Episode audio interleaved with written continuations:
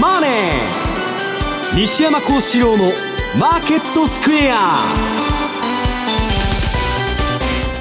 こんにちは西山孝四郎と。こんにちはマネースクエア比嘉宏と。こんにちはアシスタントの桶林理香です。ここからの時間は「ザ・マネーフライデー西山孝四郎のマーケットスクエア」をお送りしていきます。えー、さてこの時間の日経平均株価ですが現在469円4銭高い3万5935円となっていますが、まあ、5番上げ幅やや縮めてたんですがここに来てまたちょっと上げ幅広げる展開という感じがしますが、まあ、アメリカ市場も昨日はね高かったですからね、はい、まああの外人買いがすごくて、はい、まあ今日あのこれからお話しするんですけどね、うん。まあ、日経平均の寄与度の高い銘柄っていうのは不動株がほとんどなくて、はい、でまあ海外からの買いとか中国からの買いとか、まあ、いろんなものが入ってきて、うん、まあ需給相場なんですよね、うん、だからあんまり日本経済とは関係ない動きということなんですけどね。はい、ねあの取引停止になる場面もあったりなんてねしてましたけど、ね、中国の方ではしてましたけれども、まあ、なんかよくわからない動きですけどね。そのうちまた売りのボタンがなくなるんじゃないですか？大手証券どっか今日空振り禁止とか言って出てた中央出てましたけどね。はい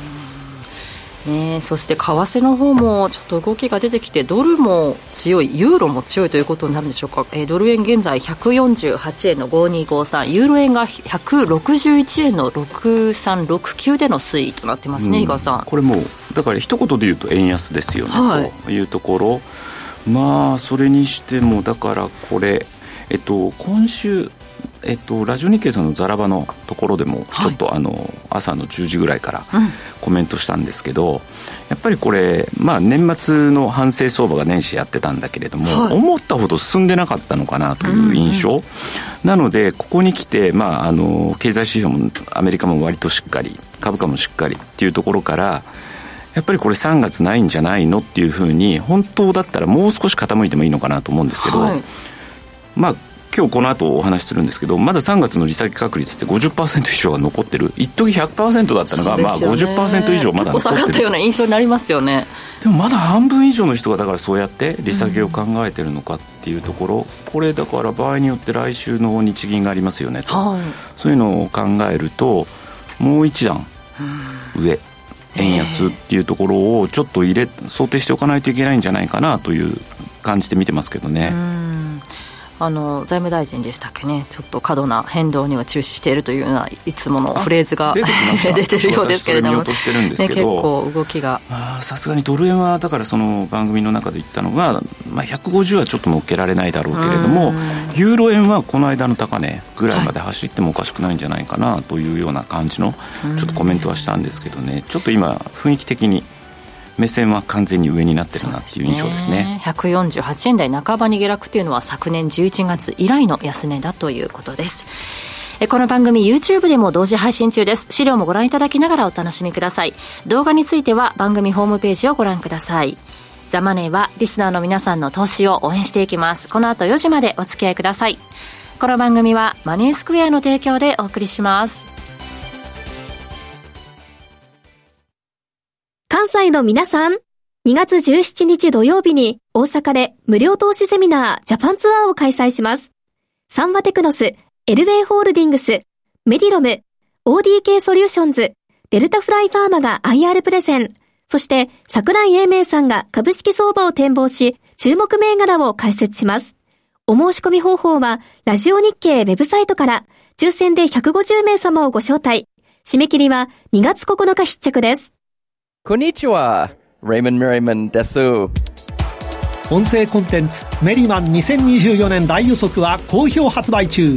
レイモンド・メディマン氏が先生学と独自のサイクル理論で2024年マーケット、米大統領選挙などを予測。価格は送料別で税込6600円。書籍フォーキャスト2024も同時発売。お申し込みはインターネットまたは0335954730ラジオ日経まで。マーケットサイン。マーケットサインのコーナーです。まずは現在の主要通貨ペア見ておきます。ドル円が148円の5556、ユーロ円が161円の6571、ユーロドルが1.08の84、えー、今変わりまして8184での推移となっています。では今週の為替市場今後のポイントについて比嘉さんからです。はい。まああの私の知り合いがですね、はい、よく相場について語るときにですね、はい、相場は実需が決めると、ええ、でそれと同時にですね目の前の相場が動きが全てなんだと。いうようなことをですね、言ってることを最近はなんか思い出すような。だからなんで今多分円安なのとかっていうような、はい、まああのそんな感じにはなってるのかなと思ってはいるんですけども、はい、もう基本的にもう今これはもう受け入れざるを得ないと。全てなんですよというところなんですが、まあえー、一方でですね、今週のキーワード、まだ50%以上、ちょっとひねりの効いたコメントが出てこなかったんですけど、まあ、あえてもうストレートに、私がなんでまだこんなもんなんだろうっていうところを、今回のキーワードにしたんですけども、はい、まあ、3月の利先確率、先ほど申し上げた通りなんですよ。えー、51.9と0.5の利下げが1.3あるんで、53.2。うん、まだそれだけの人たちが。昨日また、だから冷やしたからさ、最近あの連発してね、あのウィリアムズからニューヨーク連合。そうなんです、だから今週ってダボスで、いろいろとその各国の要人が、割とその利下げに対しての牽制発言出てた割には、でも動き鈍かったバンカメなんかはね、うん、あのグリーンスパン時代みたいに、これからは上げたり下げたりせい言うとるんですよ。うん、そう、その利、利下げも一直線とかね、利上げ一直線 じゃなくて、柔軟性を持たせると。ほいでね、結局なんで、これ私もね、後ずれするってずっと言ってたんだけど、もしかしたら早くやらなきゃいけないっていうのは、もうリバースレポの残高がガーッと減って、ほいでね、結局 JP モルガンだとか、その南大銀行と言われるとこで、短期市場の日がさん8割を、そのもう牛耳ってるわけよ。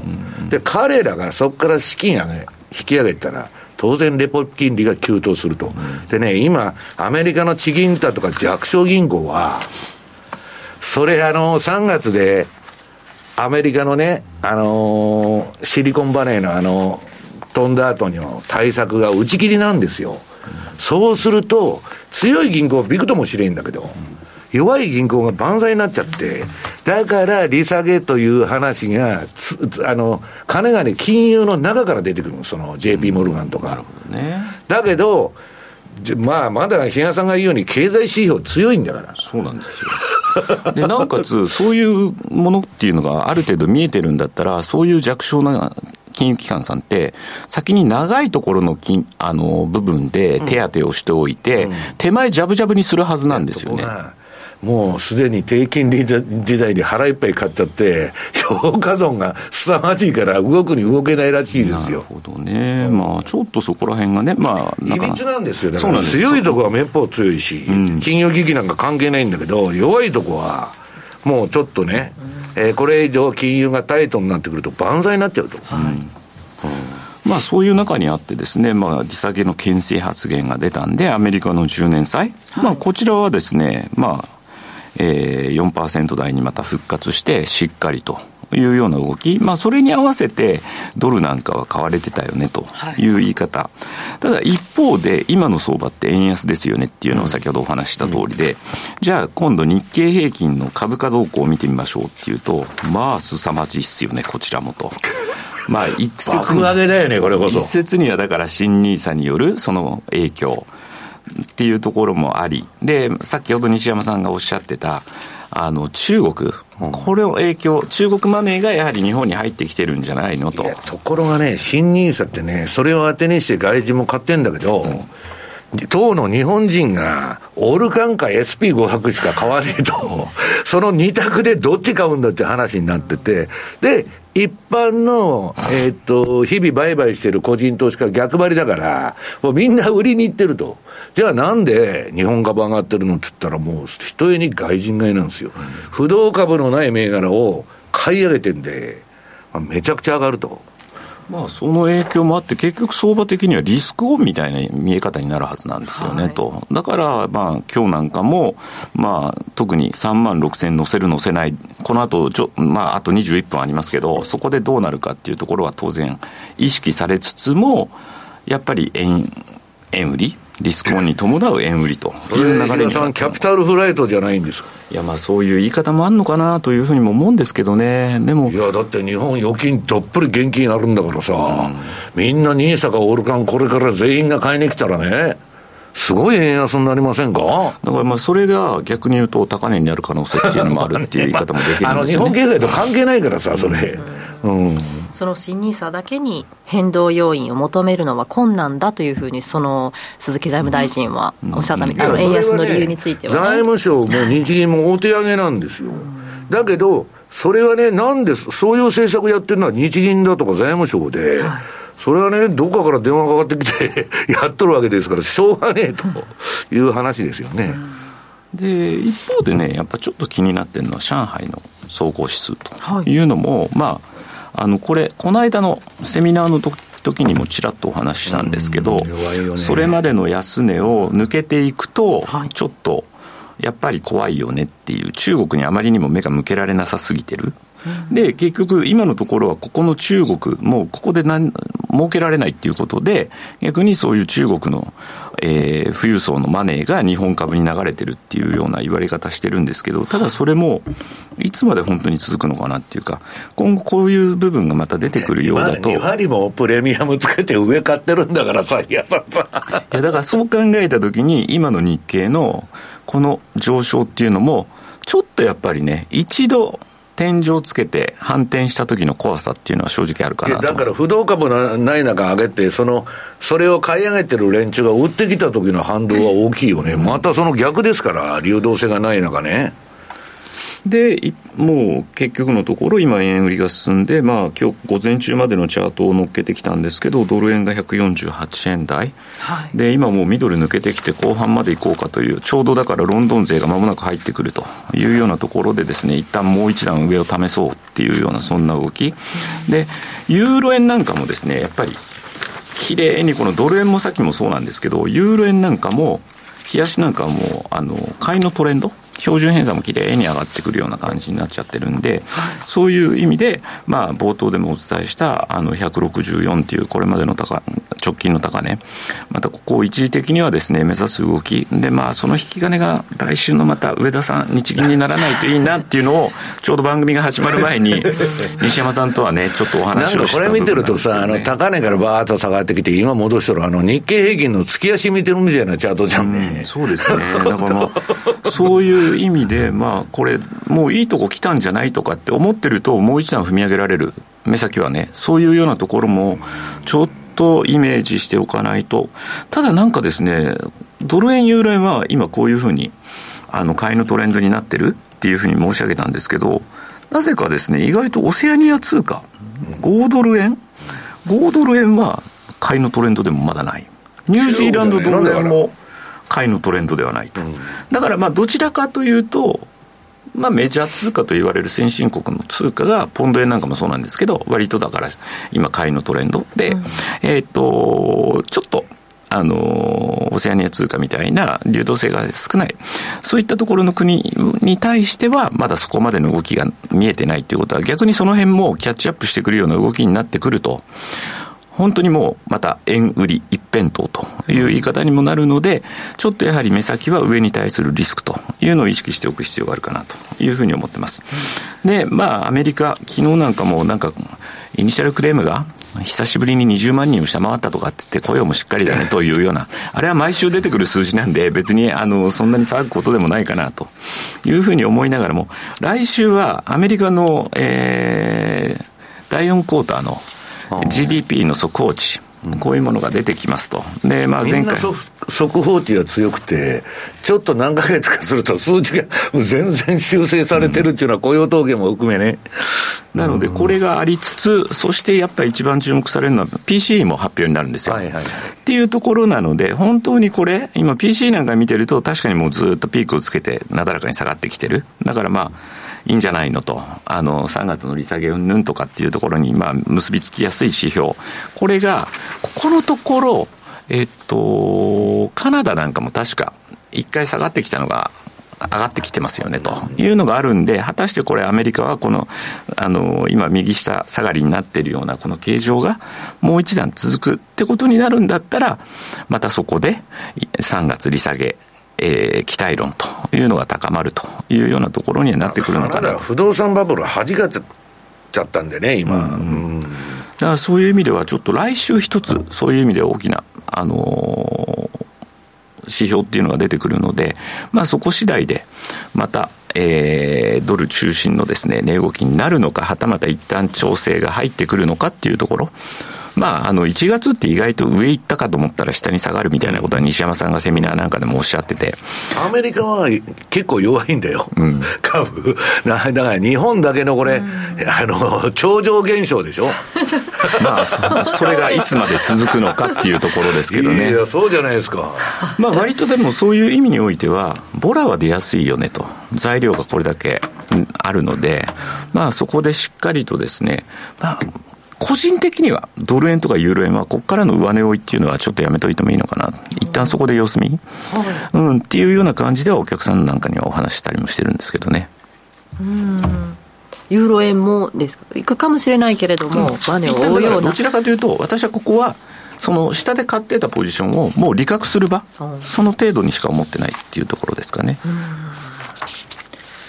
まあ、オルカンが1日1000億ずつ 以上売れてったら、もっと上がるかも本当にでもそんなに。どんな、いや、あの、俺で、外人のさ、まあ後で言うけど、1週間の買いもね、あの1兆超えとるとか、めちゃくちゃですよ、本当。で西山さんの方からは日本株の大株主と不動株の少なさというテーマですね、うん、これはね、日本のいびつなマーケットっていうのはあの機関投資家がね、こんだけ株持ってるとか、あの、会社の持ち合いとかね、うん、まあ、だいぶ解消されたとは言うんだけど、うん、日本だけなんですよ。うん、普通の国の市場っていうのは9割、はい、いろんな人がやってるわけ。日本はもうがっちり持ち合いっつって、持っちゃって、不動株はもともと少ない。はいでその不動株の少ない時に、とこに、えー、日銀さんとですね、えー、GPIF、GPF と、うん、えー、あと、あの、インデックス買いの機関投資家と、はい、あと創業者とかいるわけですから、じゃあ残りの株どんだけあるんやという現象が起きてましてですね、まあ、それは上がるだろうと、こんだけね、えー、短期間に集中的に、えー、入れたらですね、えー、池の中のまさにクジラ状態で、水が溢れてるというのが、まあ、今の相場なんですね。で、えー、っと、まず、えー、2ページ目、2ページ目。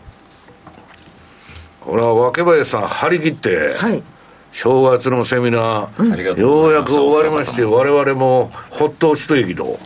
いう状況になっておるんですけど、はいえー、満員御礼ということで、で、今ね、これのあの、アーカイブが、はい、えー、されました、今週。東端の加藤さんとかも出て、あの、日銀のことも話しておられますし、えー、4部に、えー、なってるのかな。ちょっとディスカッション形式のやつもやりました。まあ結構長いあれなんですけど、まああの、皆さんね、早送りでも何でもいいから、とりあえず一通り見てください。そうですね、パートパートで分かれてるんで、えー、本当に。宮田さんとかね、うん、我々とか全部出てるんで、えー、はい、見てくださいということでございます。で、まあ1月相場は荒れると言っとるんですけどね、えー、3ページ。これはまあ SP500 のシーズナルチャートで普通だったら今ぐらいから弱くなってくる。月末まで。で、2月の半ばまで急騰して、で、3月の半ばというか、序盤戦までドーンとまた下がると。2月は行ってこいみたいな感じですね。だから、3月の安値が年間安値になるっていうのは過去20年の S&P500 の平均的な動きで。で、3月に買って12月まで上がりっぱなしだから。はい、上がりっぱなしっていうのは5月だとかね、7月だとかおしめ入れとるけど、3月の安値割ってないんで。だから3月は買いになると。いう話で、昔はまあ10月末買いの4月末売りって言ってたんですけど、まあ最近はね、国家管理相場になってからは、えー、リーマンショック以降ですね、こういう変な波動になっちゃったと。特に年末の上げ方。はい、これはすごいなと。で、今、日本株だけその要因がまだ続いてて、まあ、津田さんが恵比寿天井って言っとるんですけど、恵比寿過ぎても高いやねんけど、ただし、えー、津田さんの言うことにも一理あって、ちょっと警戒せんならな、4ページ。な、まあ、アメリカがね、もし下げちゃったら、日本株だけね、野中も、野中の一本杉みたいにボンボン上がるのかと。で、これはね、えー、っと、ジェフリー・ハーシュさん。えー、親父のエール・ハーシュと2代にわたってシーズナルの研究をずっとやってると、まあ著名人ですけどね。ジェフリー・ハーシュがね、X に、えー、昨日かなんか、あの、投稿してて。でね、これ選挙年のサイクルなんだ。あの、サイサイクルについて言及してんだけど、まあ過去21年の、うん、この人は21年間の平均取ってんだけど、これね、 trading day って下に書いてんだけど、11営業日目から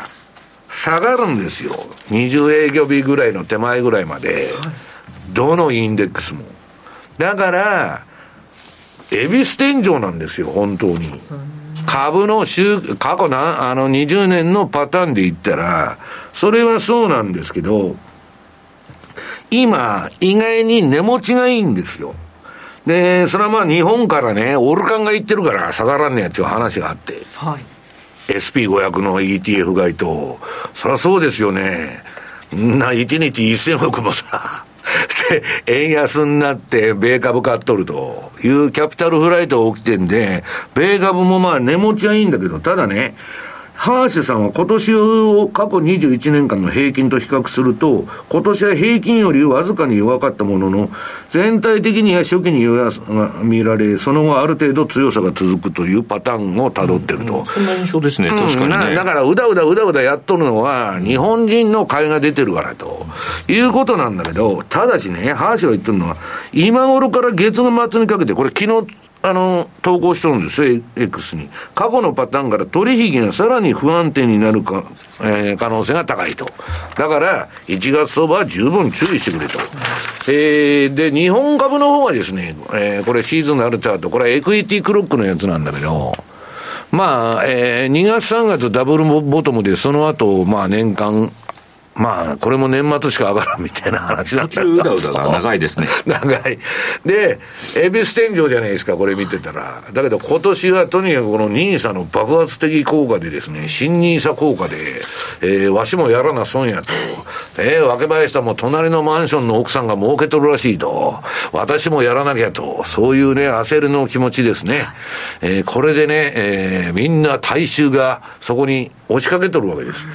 で、えー、そんな中ね、えー、ニーサで上がってると思ってる人がい多いんだけど、今の日経が。実は、これ、海外投資家が外人買いなんですね。でも、これ、1週間に 1兆2000億円も買いよったと。いうことで、ちょっとね、外人がこれだけ集中投資したっていうのはね、あんまり記憶にないみたいな、えー、感じなんですよ。どちらかというと、まあ、これまでの日本株って置き去りにされてましたからね。うん。その通り。だから、えー、そのえー、っとね、それで、その、海外投資家を喜ばしとるのがですね、その隣、日銀腰が引けとるでと。はい、もう何もせんのじゃないと。なんかね、日銀ウォッチャーの人、まあ、あの、強気脇審議員の人もいろいろいるんだけど、はい、なんだっけ、東端の加藤さんは一回利上げしてから次の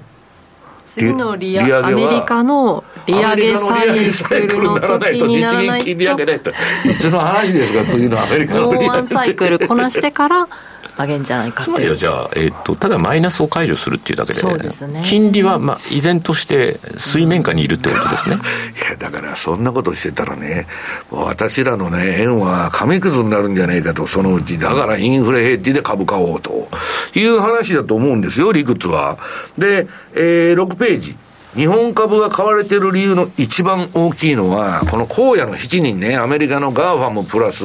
NVIDIA、テスラ。えー、これがもう高すぎて買えんちゅう、まあバリュエーション的にね、しんどいと。と、国際分散投資する株のファンドマネージャーは7ページ。これアメリカのもう時価総額は世界のね、株式市場でダントツですよ。ええー、みたいな。で、えー、チャイナが3位で、日本が4位で、香港が5位と。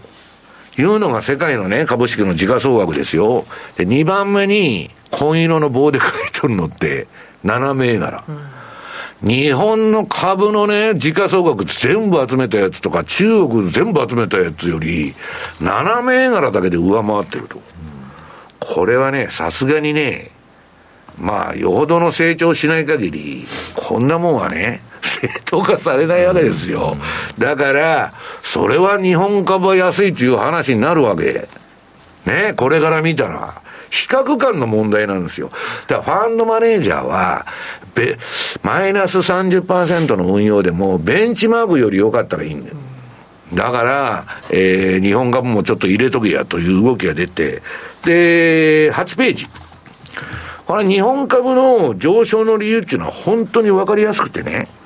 このファーストリテイリングの株を例にとると、これどこも同じなんですよ。日経平均の寄与度の多い銘柄を外人はまあ買ってくるわけですから、インデックスに負けたら運用者は終わりなんですから。はい、インデックスしか買わないんですよ。で、これ定期的に結構大きな要線って出てくるんですね。うん。だから、えっとね、これ、えー、ファーストリテイリングの今大要線が出てるでしょ、はい、まあこれは業績が良かった云々もあるんだけど、どの銘柄も同じなんです。要因は、例えばファーストリテイリングの、まあ早い話がユニクロですよ。ユニクロの筆頭株主は日銀なんですよ。で、次誰が持ってるのかって言ったら GPIF、はい、年金なんですよ。で、3位は誰が持ってるのかと。それ柳井さんの一族ですよ。で、それだけで6割超えてるの。で、当然日経平均に寄与度の高いファーストリテイリングをインデックスファンドとか、投資が買ってないわけないでしょ。機関投資家も全部買ってる。そうすると、不動株がほとんどない株なんです。はい、だから、結局あの、ファーストリテイリング真ん中下げとるとこは、買ってた人が売っとると。と、どーっと下がっちゃうと。で、今度は買い需要が出るとめちゃくちゃ上がるみたいな、まあ、あの、私にしてはこれ好きな動きなんですけどね、上げたり下げたり、ギザギザ大きく動いてくれて、トレンドフォローで儲けやすいんで、はい、で、まあ、とにかく根底にあるのは、日銀の異常低金利と、えー、大規模金融緩和の継続が決まったと。はい、ね。えー、どうせ0.1上げても大したことねえと、ゼロに戻しても何の影響もないわけですから。で、9ページ。これで世界のね、流動性の蛇口が日銀がジャブジャブにしてるわけですから、えー、通貨供給量は上がって、株は買いやと。さ誰もが思うわけですよ。で、えー、10ページ。これ面白いんだけどさ、なんで NISA やってるのにね、比嘉さん、若林さん、皆さん。日本株を進めるのが筋でしょう。日本人なのに。あなたの選択どっちと？これ日経新聞が書いてるんですよ。えっと、オールカン買いますかと、オールカントリーのね、えー、三菱 UFJ の投信買うか、あるいは SP500 のインデックス買うか、どっちにしますかと、よよよよよと。日本株はどうなったんだと？これはね、非常に政治的な動きだと思うんですよね。えー、こんな日本株買えて言わんとね、オールカンダー、SP500 だと。いや、一体どこ向いて金融政策やっとるんやいというのが私の感想なんですけど、えー、それでですね、急にまあ、あの、岸田政権が張り切ってましてですね、はい、もっと株を上げろと。電話がかかってきてですね、えー、ニーサで、えー、なんだ、えー、日興証券が年間2兆円の資金流入だと、これから、もっと上がるぞと。で、えー、取引時間の延長が決まりまして。もっと株買わせろと。いう話でですね、えー、NTT 株ブーム以来のですね、昔の大昔の80年代の、はい、えー、株の黄金時代が来るぞという、えー、新軍ラッパが今吹かれてるわけです。で、11ページ。まあ年初にあの、楽天証券の社長、ラジオ日経出てきて、まあ今年の動きで、まあその時に会ってね、はい、いやもう口座開設がすごいと。うんでもう、あのー、問い合わせも多くて、サポートセンターを2日から例外的に開けたって、休みなの。で、まあこれ、ブルームバーグの記事なんだけど、口座開設の動きの勢いは、勢いは例年と全然違ってる。ね、楠木社長が言っとるんですよ。えー、約3倍だと、例年の。で、これに外人買いが来てると。はい。いや、当然、ニーサだって日本株買う人もいますからね。で、えーと、あのー、その横の元 NHK の池田さんはね、ああ、キャピタルフライトだと、これは。で、こんな動きはね、日銀の金融政策とかそんなんで止まらんと。海外投資にね、日本の家計の金融資産の半分は銀行預金だから、海外投資に流出する余地は大きいと。円売りで円安になり、それが円安を招く、まあその、ネガティブループというか、負のループが発生すると、円安の。これは金利最低じゃなくて、ポートフォリオ調整だから。ね、家計の資産配分がキャピタルフライとして海外に逃げていくと。はい、ね、日本円まずいと。円がますます売られると。紙くずになったら困ると。いうことで、えー、加速すると。で、まあ、そうなるかどうかは分かりませんけど、12ページの日経平均の冷やしを見てもらうと、いつでも同じ値段だと。バフェットが買った後は何にも動かんやないかって言ってたら、えー、野中の一本杉のように 急騰しましてですね、えー、新任作効果なのか外人買いなのか分かりませんけど、えー、すごい、えー、久しぶりに目の覚めるような相場をやってくれてると。で、週足の方もですね、まあ、日経は持ち合い期間が長いのは長いんですけど、私の順張りシグナルでも、ほとんど買いなんですよ。はい、売りは止めちゃいますからね、あの、GPIF と日銀で。まあ、とにかく、まあ、日本株やってる人には久しぶりにいい相場が来たと。いうことなんですけど、ほんまに、こんなもん永遠に続くんかいと。はい。いうことをですね、14ページ、あの、若林さんと今週動画2本撮りましてですね、まあ、タイトルは、あの、最悪のシナリオとか大暴動とか、まあ、かなり煽ってるんですけど、中身は真面目な話なんで、これはあの、えー、っと、えー、タイトルは派手にと、中身は真面目にと、まあ、あの、あんまり煽らないでくれると私は言ってるんですけど、まあ、あの、非常にね、えー、今日ラジオでまあ全部言う時間はないんで、うん、ぜひこれを見てくださいと。で、次。じゃあ、上田さんは、比嘉さんどうするんだと。どうもしない。15ページ。いや、東端の加藤さんも何もしないと、で、他の日銀ウォッチャーのと、と人もね、何もせんだろうなと。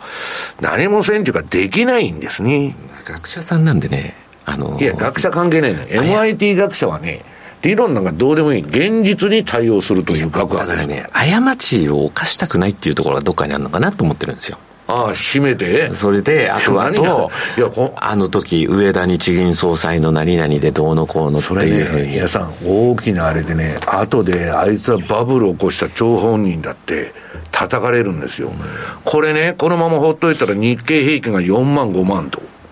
で、円安もね、えー、170円だ200円だと。もう給料なんか日本人そんな上がらないの確定なのに、生活苦しくなるだけなんですよ。で、資産持ってる人は、ますます金持ちになって株持ってる人とか、えー、持ってない人はもうどん底に行くと。はい、これはね、社会がうまく回らない貧富の格差が広がっちゃうと、はいえー、日本も最悪の事態を迎えるわけです。で、それがさしてはね、物価も上げちゃう。で、このね、私海外からレコードとかたまに買うんだけど、もう2、3年前とかの2倍、3倍の値段で買っとるんですよ。ふざけんなという値段になっとる。だから、企業だって、日本なんて、物を全部輸入して加工しとるんだから、そのうちやっていけなくなるんですよ。だから、これね、私は本当に悪い円安だと思ってる。で、そうなんだけど、えー、っと、上田さんはね、ちょっと審議員とかね、まあ、あんまり言っちゃダメなんだ。あの、とにかく正常化したいという気持ちは皆さん持ってるんですよ。うん、まあ、今の異常だっていうことは理解してるってことですよね。うん、で、やろうとしてた。うん、実は、12月にほのめかして、1月にもゼロ金利だけ解除せいと。したらね、えっ、と、今16ページのね、えー、スイスのとこでね、えー、なんだっけ、世界の芸人が集まって ダボス会議っていうのをやっとんだけど、はいこのダボス会議にどういうわけ、まあ日本企業もたくさん行ってるんですよ。えー、住友商事とか三菱重工とか商船三井とかね、はい、なんだかんだ日経新聞とか呼ばれていってんだけど、えっと、なんだっけ、この人が来たんだよ。新藤さん。はい。新藤義孝経済、経済省が、えー、12月の日銀の会合に、はいはい、ね、比嘉さん、今まで来なかったのに、急に来たと。伝書バトに決まってるじゃないですか。ね、官邸の。お目付け役ですよね。うん。で、えーえー、プレッシャーを与えたと、はい、で。しょうがない、上田さんもね、他のやつが書いた作文読んどこうかという話になったわけですよ。で、この人、今、ダボス行ってる。うんいや、日本は金利上げませんからって、みんなに説明しに行っとんですよ。したらバブルするに決まっとるじゃないですか、そんなもんね。で、私はね、うん、ああんまり言いませんけど、17ページ。私はね、この、えー、レバノン林のね、ちょっとひねく屋なんだけど、あの、ブラックスワン書いたナシームタレブの反脆弱性。今の世の中っていうのはね、皆さん、政府を当てにしたらダメなんですよ。昔の政府とか政治家は自分がリスク取って、ね、こうやるから失敗したら私はやめますと。で、皆さんもね、苦しいけど、例えば増税するんなら、もう全部リストラして削るとこ全部削りましたと。で、その上でも金が足りませんから、皆さん増税お願いしますと。そういうふうに持っていったんですよ。今は、削るとこももう既得権のは全部守って自分の給料も上げといて、で、金がないから増税だ、借金だっつってやっとんの。で、それはね、えー、反脆い連中なんですよ。で、リーマンショックも嘘ばっかついてね、格付けも全部嘘ですよ。とサブプライムローンがトリプル A ですよ。ふざけんなと。で、えー、っとね、2008年に始まった金融危機で分かったように、現代の制度や政治事情は複雑化してるんでね、破綻のリスクを他者に押し付けても、ね、簡単に見破られない。結局ね、一円も金持ってない、金返さない、金返さない人に、アホほど金貸して、それをハイルド債として、銀行はそのまま持ってったら損するじゃないですか。1円も金持ってないね。えー、全然収入もない人にアホほど金貸しとるんですよ。それを証券化するわけ。うん、で、売り飛ばすと。ね、大衆とか機関投資家とか、情弱な人に全部売り、売って、法でパンクしたと。で、これで、こういう構図なんですよ。だから、ダブス会議に出席する国際人脈自慢協会の会員の皆さんが今、ダボスに集まってね、いろんな宣伝してるんだけど、はい、えー、真のリスクを、うん、取らんとね、えー、大衆にばっかリスクを押し付けようという運動なんですよ。だけどそれは、普通の人には見破れない。ね。反脆い連中がやってるわけですから。だけど、歴史を見ま、見渡しても自分でリスク何も取らない連中が、アップサイドだけは独り占めするんですよ。今の株高もそうだけど。ね。で、大衆が入ってきたところで売り逃げるに決まっとるじゃないですか。で、まあ、そういう運動が今行われてると。で、18ページ。まあ、ドル円はね、えー、比嘉さんが言うように、上田さんは何もしないと。で、えー、アメリカの政策で日本からキャピタルフライトが起きてると。これは、えー、またね、150とか70だとか、えー、200円とか。で、藤巻さんが議員に復帰するらしいじゃないですか。参議院議員にあの、欠員が出て、藤巻さんいくらになって言ってんの？なんか1000円なんじゃないですか。なんか、なんかそんなの聞いたことあるあるような気がします。国会でね、藤巻さんが1000円があってどうなるんだとか言い出すんですよ、また。本当いや、日本大丈夫かなと。でね、私は思うんだけど、上田さんとか日銀の盲点はね、まあ政治的圧力で私も理解できるんですよ。日銀が金利上げられないとアメリカの大統領選挙が終わるまでは。だけど、19ページ。これね、えー、100年に1回のバブル、日本は昔やったんです。これ84年からこの2023、あ4年までの日経平均の月足ですよ、これ。で、ぶわーっと世の中のね、霞食っとったの。私86年にこの業界入って。はい。なんか知らねえけど、新人類相場とか言われて、昔のベテランからしたらこんな相場乗れるかと。いうあれでね、えー、いろんな NTT ブームがあったり、まあ、この日本のバブルも実はアメリカのプラザ合意以降の金融政策の影響でこうなっちゃった。で、その後、えー、不動産の総量規制があったり、平成の鬼平と言われる三重野さんが、金融閉めたもんだから。大暴落したって言われてんだけど、こんなもんね、PR60 倍とか100倍とかいう相場やっててですよ、一株利益の100倍って、回収するのに皆さん100年かかる。誰も生きてね、あの、株の値段買ってたんですよ。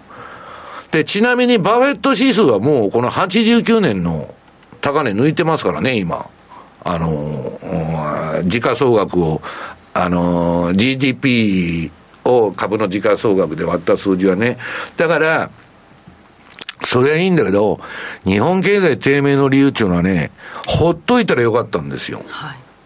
ドーンと下げて、ほっといたら、ゾンビ企業とか全部始末されて、新陳代謝が起こって、新しい経済がやってきたんだけど、既得権の温存と、えー、旧ゾンビ企業を全部救済すると。はい、ね、建設会社も全部救済するということを、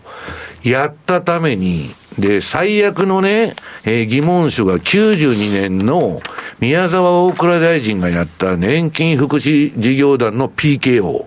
これで、歴代の政権は株が下がったら全部 PK を入れるようになった。うん、ということは、これ何やっとったかって言ったら、失われた30年って、値幅で日嘉さん調整しないで、日柄調整になっちゃった。で、私はね、この、えー、なんだっけ、2000年代の7603円で日経は底打ったなと。80%の下落ですから、世界大恐慌並みですよ、この下げは。で、あ、底打ったなと思って戻したら、また野田政権の時代に、なんと6994円と。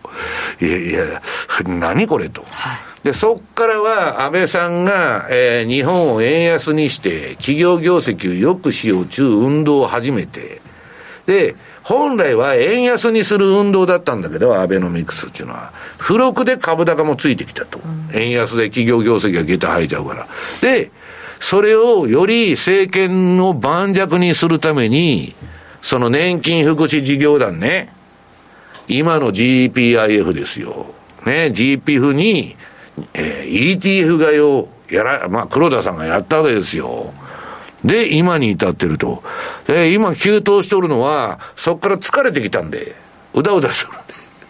えー、今度は東証が旗振った PBR1 倍割れ運動と、えー、新ニーサで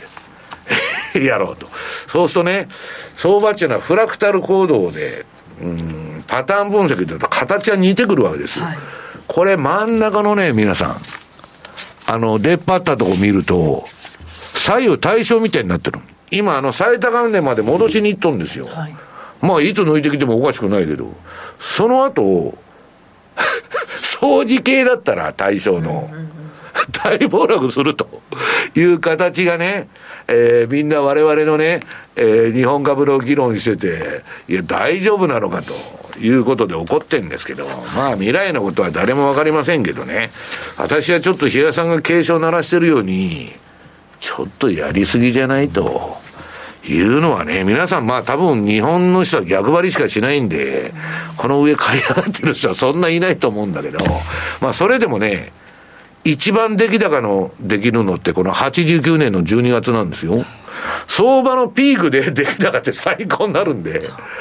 だから、これに吸い寄せられてね、これからあの、夏の伝統に寄ってくるあの、虫みたいに、多分ね、そういう行動が起こるんじゃないかと私は思ってるんですけどね。はい。日経平均株価大引きを迎えて、497円10銭高、35,963円27銭でバブル後の高値を更新して終えています。ここまでマーケットサインのコーナーでした。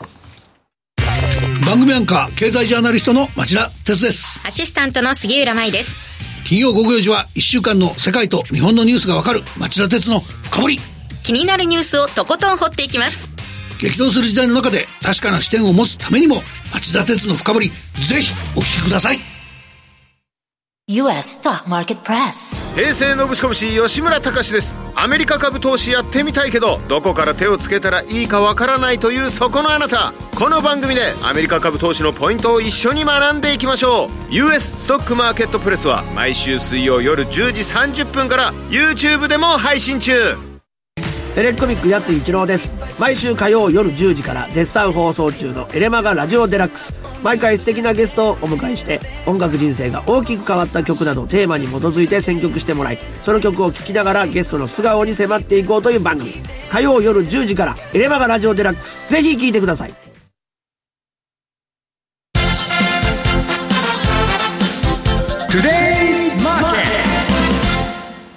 デイズマーケットです。今日一日の株式市場の動きについて、ここからはラジオ日経、鎌田新一記者とともにお伝えしていきます。よろしくお願いします。鎌田さんがもうニコニコしてるいや、いつもニコニコしてるっていうね、日経平均株価。そうですね。調子良かったというか、バブル後の高値更新、4日ぶりに反発して、大引けは497円10銭高、3万5963円27銭と、前場に2回ほど山をつけて、3万6000 1000円台を超える場面もあったんですけどね。ねあの、長い足になるとですね、終値しか残りませんからね。あの、ね、ね、OHLC、これが20年前ですと、取引時間中の高値とかあんまり関係なくなってきますよね。あの、長いチャートですだからそうすると終値の結んだチャートになるわけですよね。高値だと。そう。それで終値だと、今日、今週は月曜日の終値が3万5901円が、これ高値だったわけです。ここを抜けたので、もう34年ぶり高値という表現になりまして、で、取引時間中としては3万6000 0円の200円台というのが水曜日にあったので、まだ今日はそこは届いてませんけど、うんうん、今日は半導体関連株です。半導体関連株が大幅高。TSMC ね、ぶっ飛んでたからね、はい、昨日。そうですね。うん、あの、昨日、そう、あの、時間外でもドーンと西山さんのおっしゃられる通り、そう、10%近く、アメリカのマーケットで、でね、あの TSMC が上がってましたよね。それで決算発表して、新しい年度の売上高が20%以上増える。そしてしかも後半になって、あの生成 AI に関連するような半導体の出荷が、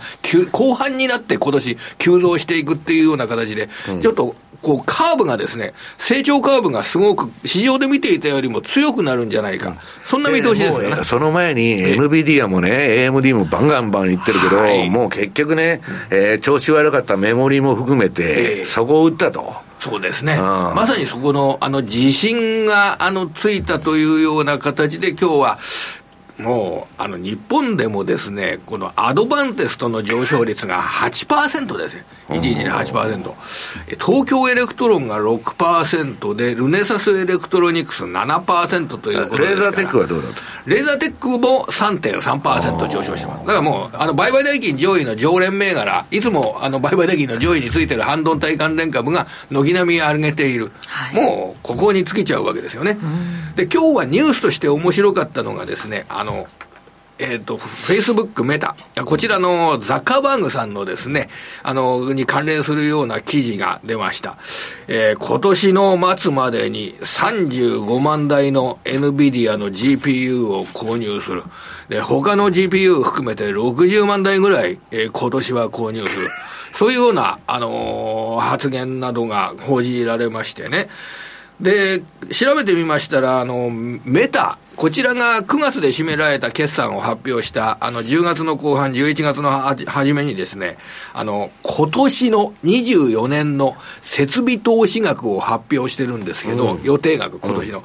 えーと、23年が上限で大体290億ドルぐらいに、えー、なった模様なんですよ。で、その24年がレンジの上限で350億ドル。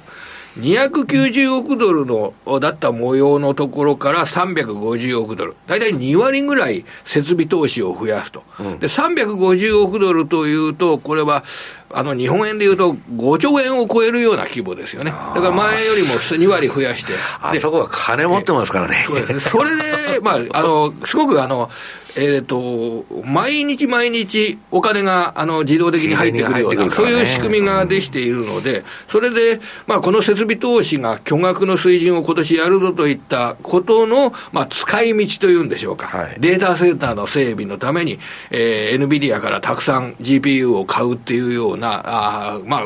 それだけ作れるかどうかって課題はあると思いますけど、ね、まあ、在庫がないですから、えー、で、AMD のしょうがないで買おうかと。えー、ね、AMD 万あると。そうです。それで、両方ともね、あの、今一番高いところですからね。だからこれな、もういろいろなニュースが、もう生成 AI 市場の拡大だとか、IT 企業の、えー、積極投資ですとか、そこがもうちょっと極まっちゃったという、ね、あの、生成 AI のね、ブームで、ちょっとね、メタバースも息吹き返しとるんですよ、今。あ、あの、この、そうそうそう、今、あの、メタバース店だとかなんだとか、東京でもやっとるじゃないですか。はい、だからここの会社はもう、その AR ですとか VR ですとか、そちらの方の、まあ、積極投資というようなことで、半導体がたくさん必要になるわけですよね。まあ、ただね、あの人自体は、自分の株どんどん売ってますからね、今。年末にね、結構売りましたよね。バカでけえ家買っとるのかなんか知らないけど、別に、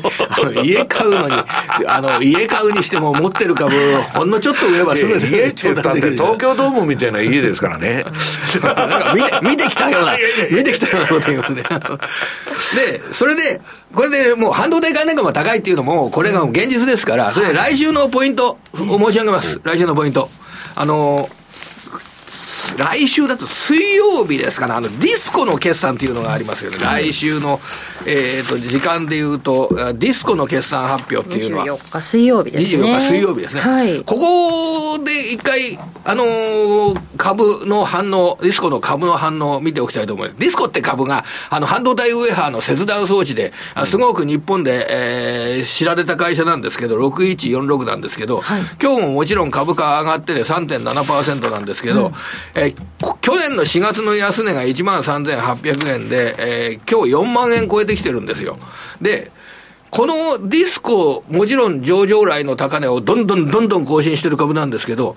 4万円を今日初めて超えてきて、はい、それで、決算が水曜日に発表されて、大体今年間の一株利益がですね、はい、700円ぐらいの会社なんですよ。うん、それで株価は4万円で、で、60倍近くに、あの、今、PR が上がって。なんかあの、80年代のバブル時代みたいな PR それで、これが、あのー、まだまだ伸びる。だから、あの、増、増産、増産のニュースなんかね、大幅に工場増産する、広島で増産するぞっていうようなニュースなどもあって、まだまだそれは利益は伸びるんでしょうけど、うん、まだまだまだまだ伸びるから、PR は何倍でもいいなっていう、そういう声が出てきた時ってっていうのはですね、ちょっと一回 反省するというか、見極めるというか。アメリカのグラハムでもね、20倍とかそんなんでやってんだから、60っていうのはすごいですね。TSMC だって、あの、急騰する前は16倍ぐらいだったんですよ。それで、今年、今年の大体2割利益が増えるって言って、6ドルぐらいになるとして、アメリカドルで6ドルぐらいになるとして、株価110ドルですから、別に、あの、不思議な PR じゃないんですね。6ドルの予想 PR で TSMC は110ドルですから。そうですよ。で、ちょっと日本の製造、半導体製造装置メーカーはですね、やっぱり、すごく高い、あの、PR になってます。もちろん、あの、伸びるんでしょうけれども。まあ、成長はするんだろうけど。そうそう。それで、やりすぎかなただ、これね、今の700円の一株利益が、次900円になって、1200円になって、1500円になって、2000円になったとしても、回収するのに、4万円ってすごい時間がかかるんですよね、60年だからと。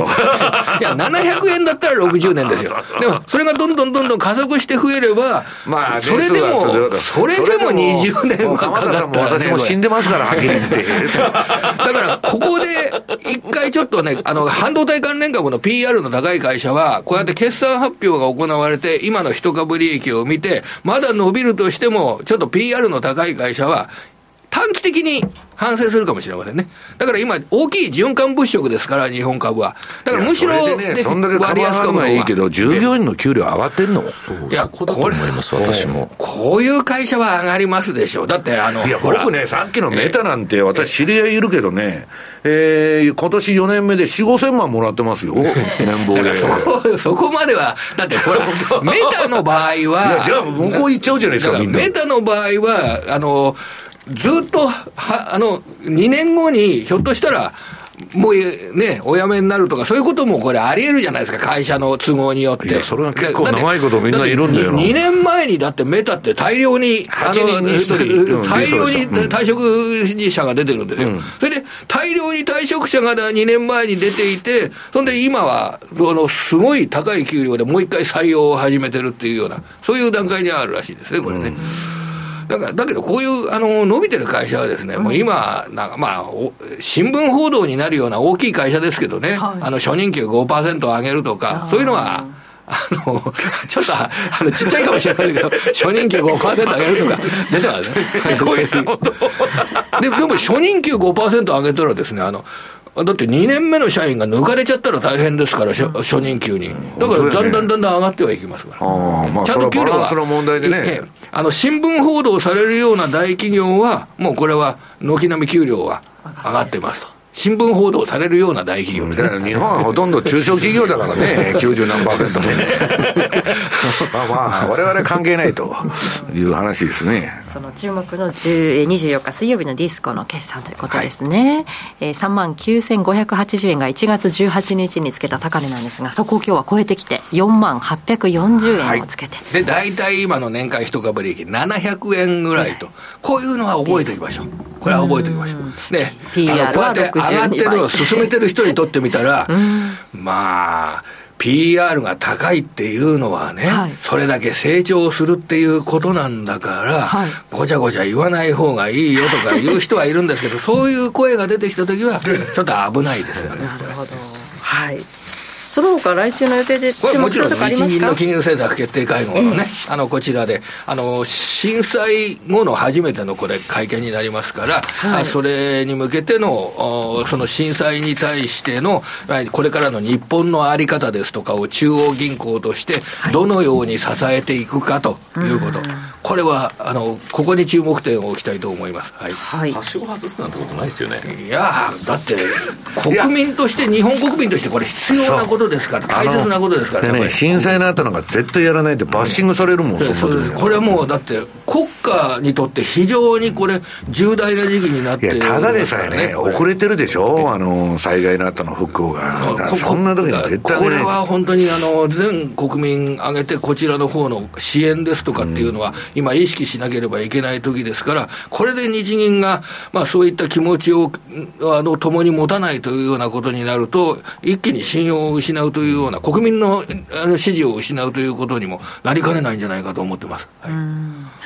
えー、日銀の上田総裁の会見は23日の火曜日と、はい、いうことですね。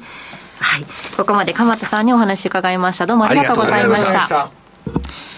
では今日の、えー、マーケット簡単に振り返っておきます。日経平均株価は終値で、えー、大引けを迎えて497円10銭高、35,963円27銭。高いところでは36,076円23銭がありました。えー、そしてトピックスは17.94ポイントプラス2510.03ポイント。こちらも、えー、日経平均と同じく4日ぶりの反発ということです。そして東証グロース市場250指数は6.30ポイントのプラス692.20ポイントです。そしてプライム市場全体の商いです。売買高は15億5180万株。売買代金は4兆5009億6800万円。そして値上がり銘柄数は全体の52.7%で875銘柄。値下がり銘柄数は全体の43.2%、717銘柄。変わらずが66銘柄となっています。商品指標です。直近の国内の金先物 1g9666 円、106円高、1.10%のプラスです。直近の東京原油先物は1キロリットルあたり7万50円、1030円高で1.49%のプラスとなっています。では、ここからは今週のアメリカ市場について西山さんからです。そうですね。えー、今週のアメリカ市場は、まあ、さっきあの、ハーシュが言ったように、まあ、1月相場はね、波乱含みだっていうのはあるんだけど、はい、えー、21ページ。これね、あのー、大体ね、勝手の相場見てると、このあの、商品投資顧問っていうのはいましてね、まあ、シカゴ市場を主に舞台に、えー、先物売買をする連中ですよ。はい、で、それもそうだし、ヘッジファンドもそうなんだけど、えー、っと、もう、買い持ちのポジションっていうのはね、過去のピークに近づいてると。はい、そうするとまあ、為替でもよくね、あの、CFTC のポジション見るけど、まあ、大体ピークになっちゃうんですよ。あの、えっと、CNN の恐怖と欲望指数でもね、まあ、80もいったら一旦、あのー、天井打つみたいな形の動きっていうのは続いてて、で、まあ、大暴落的な会話はね、一桁と言われてるんですね。その、で、これはね、もうポジションですから、もうすでに腹いっぱい持っとるんです。この上さらに比嘉さん買いますかと。うんもう持ってるんですよ、すでに。すでに。だから、ちょっとね、こっから買い進む連中が出てくるとしたら、えー、日本人と、はい、 NISA の資金が入ってくるんでと。そうすると、それにこの人たちはぶつけてきて利食いはずなんだけど、まあそこら辺ちょっとようわからんなと。で、その隣のあれがね、まあ結局ね、SP500 って言っとるんだけど、7社じゃねえかと、例の、 GAFAM プラス、NVIDIA、えー、テスラと。で、その7銘柄でね、えー、指数の25.82%という割合だと、いやいや、4分の1が時価総額の、500社もあるんですよ。で、7社で4分の1と。これはね、私もね、いろんな国の株式市場見てるけど、ここまで集中したのはね、ドットコムバブルの時でもなかったなっていう感じなんですよ。で、まあ、こんな市場、みんながこれ買ってるってことでしょ、はい、逆に動いた時、どうなるのかなと。いう一末の不安があって、えー、私もそう言いながらこの斜め柄ばっか取引しとるんですけど、えー、特にね、テスラとか、あの、私上がらなくてもいいんで、はいもうあの極端に上がったり極端に下がったりする銘柄が好きで、まあ、そういう意味ではアップルとかあんま好きじゃないんですけどね、あのメータだとかね、えー、テスラっていうのはあのよく動くんですよ、とにかく。で、22ページ。まあこれもね、毎回紹介してますけど、ここまで市場集中が起こったことは、歴史上ないと思うんですよ。で、ASP493 になると13%しか、えー、これ2022年の12月に買って今持ってるとどうなるかと。で、7銘柄70%でしょ、はい、いや、これだけやってたらええやんと。みんな、それで、じゃあしょうがねえから、まあ、えー、この7銘柄買うか。SP500 もまあ結局この7銘柄で上がってるだけなんだけど、24%も年間上がるんならね、ごっちゃんですと。で、当然、まあそういう NISA も動きになっちゃうわけですよ。で、えー、っと、その次のページ。これね、えー、今のウォール街っていうのは下げ相場知らないね、世代ばっかりなんですよ、最前線におる連中が。はい要するにね、えっと、年取った人は自分でファンドやったり、ファンドに勤めてる人はいるんだけど、証券会社の最前線って、まあ30ちょいぐらいまで、あれね、ボロ雑巾のように働いておりますからね、体力の勝負なんですよ。これで、要するに、えー、もう、普通の人はね、えー、多額の何千万って奨学金の借金を返すために、3年だけ我慢しようと。3年経ったら辞めていくっていうのがあの業界で、ね。まあ、普通にいて3年経ったらクビになる人も多いんですけど、はい、あの、だから一発にいっちゃうわけみんな。どうせクビになるんだから、一発勝負打たな損やと。誰も細くね、長くウォール街にいようなんていうのは一人もいないから。はい、だから私はそういうね、一発当たったらフロリダで引退だとかハワイ行って引退だっていうインセンティブがある以上、バブルっていうのは絶対なくならないって言ってるわけですよ。で、えー、っと、それはいいんだけど、まあ、あの、株式市場については、あの、弱気だったマイケル・ハーネットさんがね、最近強気転換したっていうのは、話題で結構、ね、もう下がらんとソフトランディングだとか、いうふうにちょっと傾いてきまして、それってね、相場の大きな転機なんですよ。ずっと強く寄ってたとか、弱気言ってた人が、コロッと変わるっていうのはね、ちょっとなんか尋常でないことが起きていると。ただね、その、バンクオブアメリカの、その、チームはね、利下げに対して投資家が、これバンカメの顧客ですよ、投資家って言ってるけど、すごい楽観的で、えー、調査回答者のまあ8割ぐらいがね、2024年はソフトランディングだと。あるいはノーランディング。ね。で、アナリストらによると、大半の回答者は株式が FRB の利下げサイクルを追行する最善の方法だと考えていると。要するに利下げしたら株は上がると。はい、みんなが言ってると、平さんどうですか、これは？もう、特に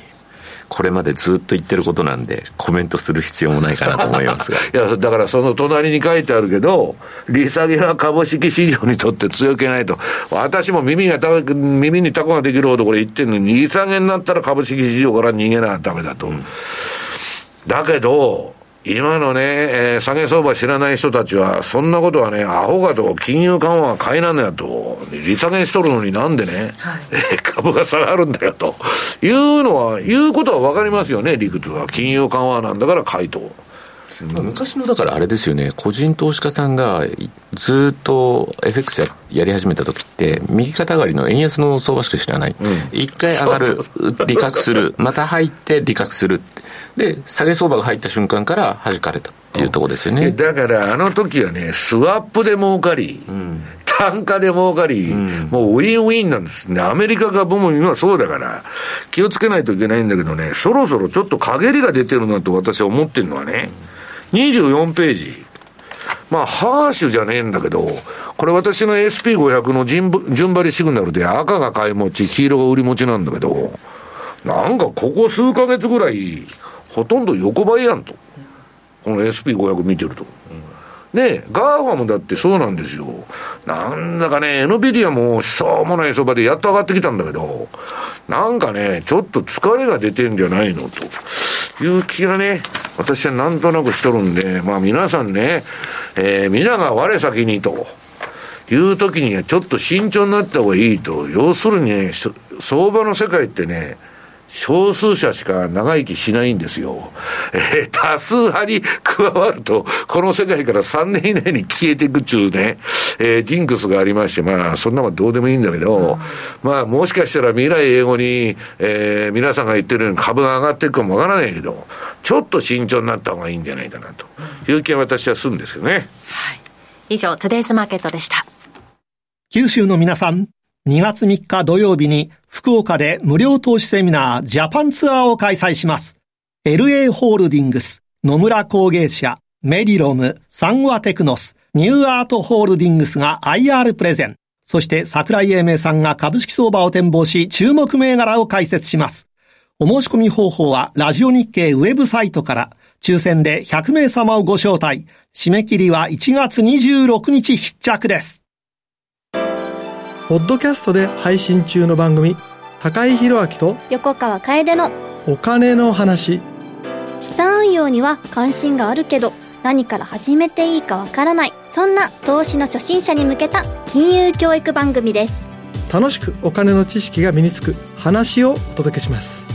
ポッドキャストで毎月第2第4木曜日朝6時に配信中。ぜひ聞いてください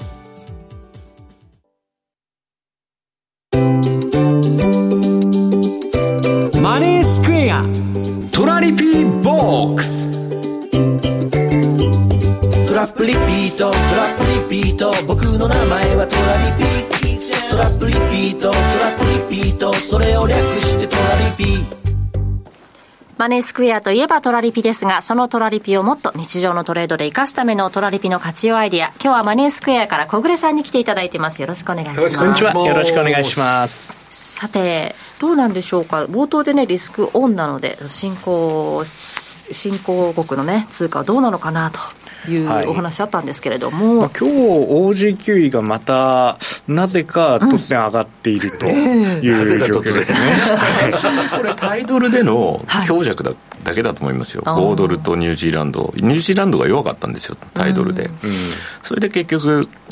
なんだかんだで OG9 で見ると5ドルが買われてたんじゃないみたいな理由ぐらいしか今日はなかったかなと思ってましたけど、そうなんですよね、別に何かイベントがあったわけでもなく、まあ、ダイヤモンド戦略のために動いてくれてた。昨日なんか雇用統計悪かったですからねオーストラリアまああそこのあの指標も当てにならないっていうプラスだと思ってたらマイナス平気で出るし。ブレブレですからね、うん、っていうのはあるんですけどだから昨日1.07を一時的に割る場面もあったはずなんですよね。はい、うん。まあ、そんな、えー、OG のパフォーマンスの報告を言ってみたいと思います、はい。えー、これが水曜日までですね、17日までのパフォーマンス976回の利益確定、前回からは4回増えています。はいえー、合計で、えー、65万2757円の確定期評価損もまたこれまたほとんどないというまあ本当に、えー、この戦略のための動きじゃないかというような。評価損がないってことはね、小、は、さん、今、相場がど真ん中ってことでしょ。そうですね。だからどっち動いても構わへんと。想定電池の中では。そしてまた戻ってきてくれれば OK ということですね。いやだから今の話だと、結局4回しか利確できなかったんでしょ？意外とだから動かなかったのが今日あたりなんかまた動きが出てきたっていうところは、うん、まあそれもそれで一ついい材料なのかなっていう感じはしますね。うんで、えー、それ以外の通貨ペアも実は、えー、この1週間は動動きが少なくて、えー、OG 以外のドルカナダ、ユーロポンド、これらを合わせても、えー、6回の利益確定とい。うことで、はい、えー、3つの通貨、トラリピ A 戦略の方、合計のパフォーマンスは、えー、総合損益、えー、113万7460円ということで、まあ、えー、金額としては、えー、ユーロポンドが、えー、ちょうど真ん中で評価損がないあたりに戻ってきたんですけれども、えー、これ言い方を変えると、スワップを受け取れるユーロポンドの売りポジションが時間が経って決済されてきたということで、スワップの部分の今回金額が意外と大きかったんですね。えー、1万260円ということで、えー、リピート回数こそ少なかったものの、えー、スワップ受け取りの恩恵がこんなところに出てきたなというように思っています。はい、でもあれですよね、冷やしのチャート見てたら、形汚いんですけど、珍しく売りのトレンドが出始めてるんですよ。あユーロポンドですね。うん、だからまあそれはそれでここからまたちょっと利確が進む。ユーロポンドはトレンドが出た。珍しいでしょう。私がそんなことを言うとは思わなかったんですけど。一応トレンドとは言ってもすごい弱くて、まあおっしゃるように汚いトレンドなんですよね。形が汚いんです、本当に。イギリスの利下げがちょっと遠のいたみたいなね、はい、材料は出たんですよね、まあ、でもそれを言うと実は OG キウイも一昨日あたりまで私のチャートだと売りトレンドが出ていったりして、はい、そこから急転換していったんですけれども。そこまで強いはい、材料になっていないのかどうか、これ17日までですか、もう少し動いているところも出てくるかもしれないですね、すね。次回のところでは、ね、来週は今回の OG キウイの上昇、まあ、うんうん、買いエリアで上がっているので、最初は、えーまあ、種まきの期間ということにはなりますが、はいえー、確かに売りトレンドになってるね、そうなんです週足はでもずっと売りトレンドなんだよ、そうなんですよね。ね。うん、そうか、はい珍しいですよ、はいうん、ここで話題に上がったのねユーロポンド久々に。それから今週のえー、動きですね。動きですよね。はい。はい、で、えー、前回高尾さんがあこの番組の中で、えー、明日のおなんだ新春セミナーで、はいはい、えー、パフォーマンスを紹介します、ね、ということで、えー、そこで初出しをしたということで、はい、2023年の、えー、トラリピ世界戦略パフォーマンス、えー、この番組では初紹介という形になります。はい、えー、まあ先ほど3つの通貨ペア始めていると110万円ぐらい利益が積み重なってますよと言ったのは、え、それぞれの戦略をリリースした当初からずっと乗っていた場合ですね。今から始めたらどうなるの？という方、まあ、2013年の、もし、えー、2023年の1月にスタートして、そして年末まで続けていた方、どのくらいのパフォーマンスかなというのがこの表なんですけれども、はい、えー、ダントツはやはり OG9 ダイヤモンド戦略ということで、えー、この OG9 の戦略、まず一番最初に何から始めるか迷ったらとりあえずこれから始めていただくのがいいのかなと思っています。そして、えー、先ほど話題に久しぶりに上がったユーロポンドは非常にパフォーマンスとしては悪いんですよね。えー、4万2955円ということであんまり動かなかった。ということなんです。えーまあ、2022年ぐらいはあのトラスさんが首相になった時とか 大きく動いて、えーまあ、そういうタイミングで、えー、大きく稼いでくれたりするので長い目で見れば決して悪い通貨ペアとは思わないんですけれども2023年は振るわなかったということだと逆に言ったら安心じゃん今みたいなね。ね。なんか今年はボラテリティがむちゃくちゃ上がってね。逆言ったらえらい目に遭うという感じのものと比べたらさ、はい。隣同士のあれっていうのはちょっと安心だよね、うん、そうですね。まあ暴れたとしてもまあその範囲がある程度知れているという言い方はできるかもしれません、まあ同じ方向性だからね、はい、そして、はい、それを発表したのがはい。えー、次の資料ですね、えー、新春特別セミナーということで、こちら今 YouTube でアーカイブ配信をご覧いただけるようになっています、うん、えー当日ご参加いただいた方、ご視聴いただいた方、ありがとうございます。えー、まだ見てないよという方いらっしゃいましたら、ぜひこの機会にアーカイブ配信の方もご覧いただければと。皆さんね。はい。盛り上がってましたよね。そうですね。超満員で、えー、西山さんにもたくさん熱く語っていただきましたので、はい、皆さん要チェックです。はい。そして1月のキャンペーンのご案内ですね。はい。こちら300万円山分けキャンペーンということで、あポイントですね。はい、300万ポイント。はい。えー、山分けキャンペーンということで、まあ、山分けなので、えー、まずはエントリーがこちら必要ですので、はい、エントリーをお忘れなく、えー、そして、えー、そこを参加してしまえば、えー、取引があった方には、えー、一律何かしらのこの、えー、口数というのがあ出てくると思いますので、うん、えー、ぜひふるって、えー、エントリーをしていただければと思います。はい、1月31日のニューヨーククローズまでが対象だということですので、はい、ぜひともエントリーお忘れなく。詳しくはホームページの方にございますのでそちらからご確認ください。えここまで小暮さんにお話伺いました。どうもありがとうございました。ありがとうございました。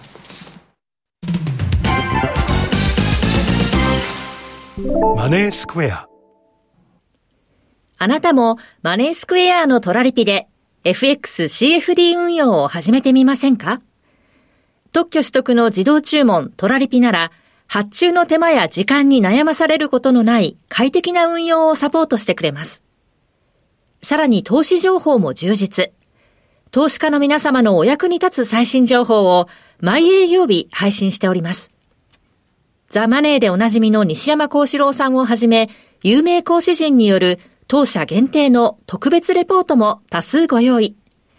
マネースクエアの講座をお持ちの方であれば、すべて無料でご覧になれますので、ぜひチェックしてみてください。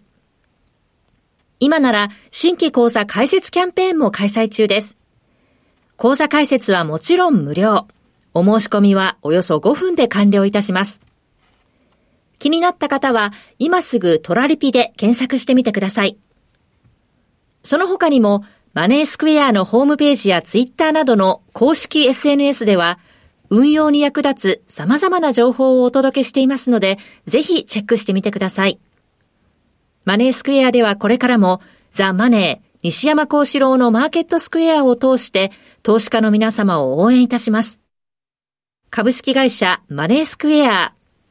金融商品取引業、関東財務局長、金賞番号第2797号。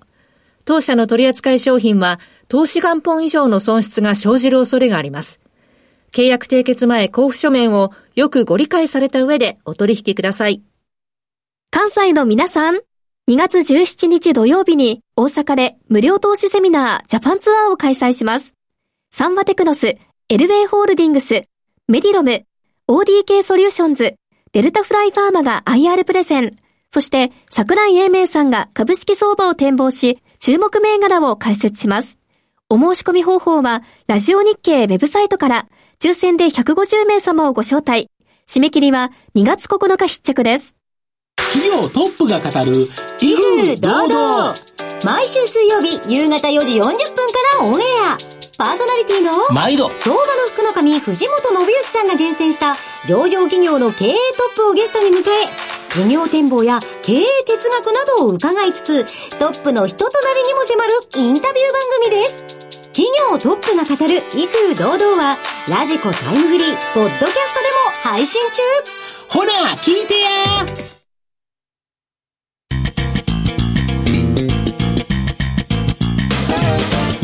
西山幸四郎のマーケットスクエア。このコーナーではマーケットの見方について西山さんにいろいろな角度で教えていただきます。今日は金融不安リスクが一般に考えられているよりもはるかに近づいている可能性がある。はい。あの、私もね、大統領選挙なんで、えっと、利下げなんて後ずれするぞとんで、先ほどから言ってるように利下げしたらね、はい、えー、もしかしたら相場急落のトリガーを引くかもわからないと。まあ、比嘉さんも同じこと言ってんだけど、はい、だけど、この前はね、比嘉さん、えー、3月100%。利下げ。とかそんな感じだったんですよ。でしょ、で、今まあ70になったり50になったりしとんだけど、これね、我々は普通に見てたらアメリカの経済指標とかそこそこ強いし、なんでそんな早く利下げせんならんなと。インフレが再燃するやないかと。いうのが一般的な見方なんだけど、実はね、金融機関の内部にいる人は、特に弱小金融機関、もう尻に火がついてて、えー、国債の評価損ね、はい、えー、この前、あの、あの、それこそイギリスのあの、えー、首相の時に、えー、年金がひっくり返りかけたっちゅうくらい、要するに国際市場でこの世界的な金利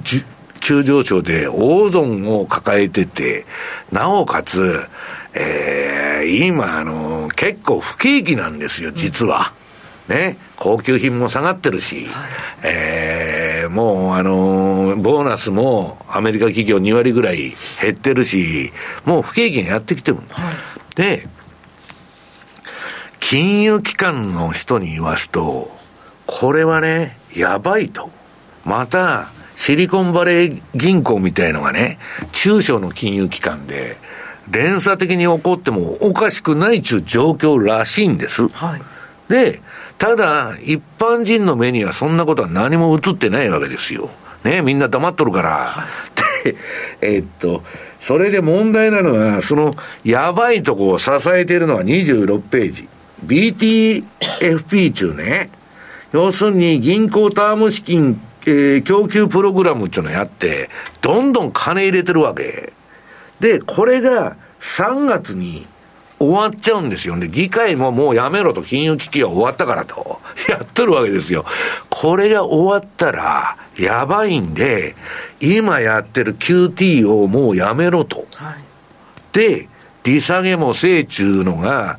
えー、JP モルガンはじめ銀行の内部者から多いんですよ。で、彼らは、えー、金融で飯食っていくために、このまま QT だとかね、利下げでやってったらまずいと。で、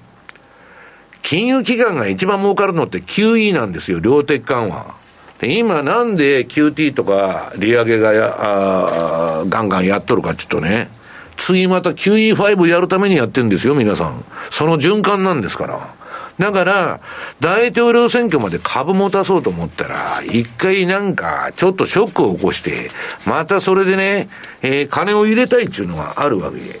で、まあ、えー、っと、その横のあの、アメリカで一番金取ってるあの、えー、なんだ、経済キャスターじゃないや、えー、まあ、あの、どう言ったらいいんだ。まあ、番組のね、えー、フォックステレビのパーソナリティだったタッカー・ガールソン。引っ張る、コメンテーターというかあれなんだけど、この人がね、ジェフリー・ガンドラックに、これ先週の放送でもやったんだけど、インタビューしとんですよ。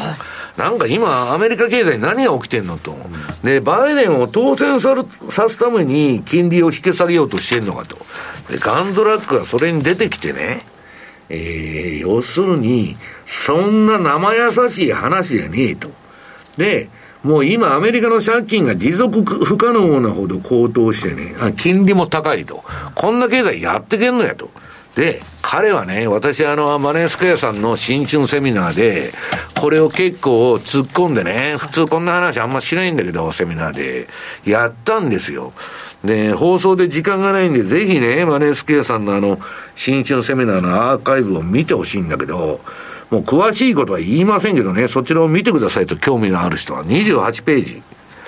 今ね、世界的に変なことばが起こってると、政治から何からで戦争モードだし、何が起こっとるんだって聞かれて、タッカー・カールソンに、ジェフリー・ガンドラックは80年サイクルだと。いや、じあの、実際には彼は75年サイクルって言ってんだけど、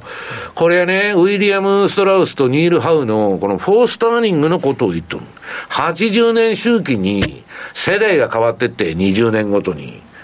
もう、あの、戦争知らない人が戦争を起こすんですよ。で、そういうね、80年周期の80年目に今来てて、これはね、最後のクライシスのタームなんですよ。危機の時代が今来てて、で、ちなみにアメリカの80年サイクルって、南北戦争。で、第二次世界大戦。で、今度何が起こるんだってこと。日本は、日本もこれぴったり当てはまって、明治維新。あの、イギリスが起こした明治維新が、えー、160年前か。で、その後80年経って第二次世界大戦で、はい、で、今度どうなるんですかというね、歴史的な大きな転換点に、えー、我々はいるんだと。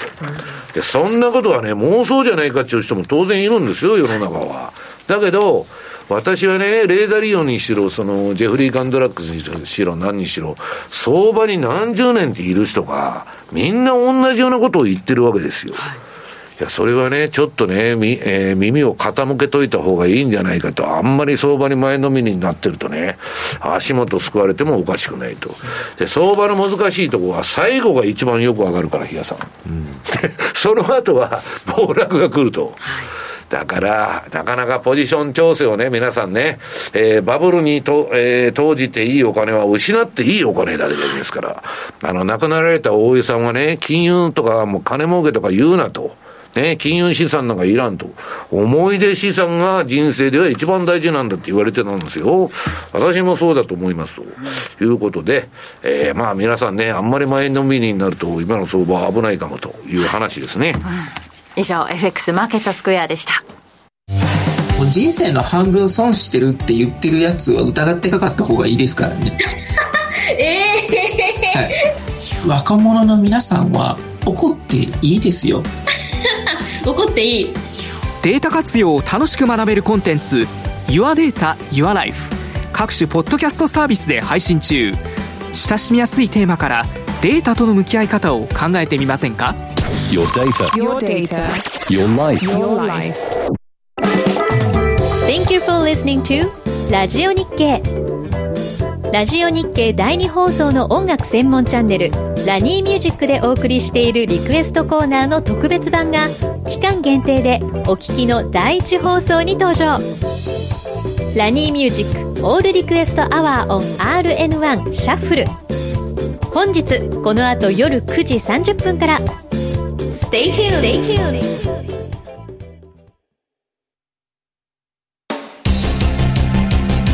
マネースクエア投資戦略さて来週に向けての投資戦略比嘉さんお願いしますはい最近の比嘉といえば何でしたっけ、はい、若林さんポンドドルです。ポンドドルの比嘉さんですよね。はい、まあ今はにずっと1.2から1.3の買い取られ日でいかがでしょうっていうのを、まあ、セミナーなんかからも言い始め。で、えっと、とりあえず、あの、とあるお客さんがちょうど12月1日ぐらいからこれを仕掛けてたのがあったんで、まあ一つちょうど霧のいいところからやってくださってるなというのがあったんで、見ると、今のところ大体ですね、評価損まで加味しまして、えっと、1月17、18までで2万9000円ぐらいなんですよ。っていうことは、ね、アイドル相場はね、相場が読みやすい。でね、チャートを見ていただくと、非常に今もうなんかこう、トラリピ向きな動きになってるなっていうのが。うだうだ横ばいになってるよね。足もそう。うん、で、週足なんかは、上が今度、きっちりここで一回抑えられるよっていう、200週移動平均線を意識するようなですね、まあそういうようなところで、またピタッと止まってるんで、まあそこを抜けるには何らかのまた材料は必要だと思いながらも、ということはまあそのあたりでうだうだしてくれるっていうところであれば、まあポンドドル。で、しかもですね、ポンドドル、こっちはユーロポンドと違って、1日の値幅が結構出るんですね。っていうところもあるので、ポンドだからね、それに比べればそうではないんですけど、まだそこまででもないんですけど、割とだから、だーっと下がった時にポジション持って、その後また逆転、反転するところでの動きっていう、すごいそういう意味ではですね、まあ、あの、回転も効いてるかなという感じがするので、引き続きですね、まあ、できれば今大体だから月2万。だから年利で言うと20%以上がいけるっていうのは今のところは来てるというところであれば、まあこれをあとどこまで引っ張っていくかかなというふうには思ってますと。いうところですかねはいポンドドル今1.269597での推移ということになっています。注目通貨ペア。またね、えー、月末のセミナーでもね比嘉さんそのあたりお話しいただけるかなと、はい、最初に発表したのがそこだったんで、はい、そこで報告したいと思います。そうですね。番組そろそろお別れの時間です。今日ここまでのお相手は西山幸四郎とマネースクエア比嘉宏と若林理香でした。さよなら。この番組はマネースクエアの提供でお送りしました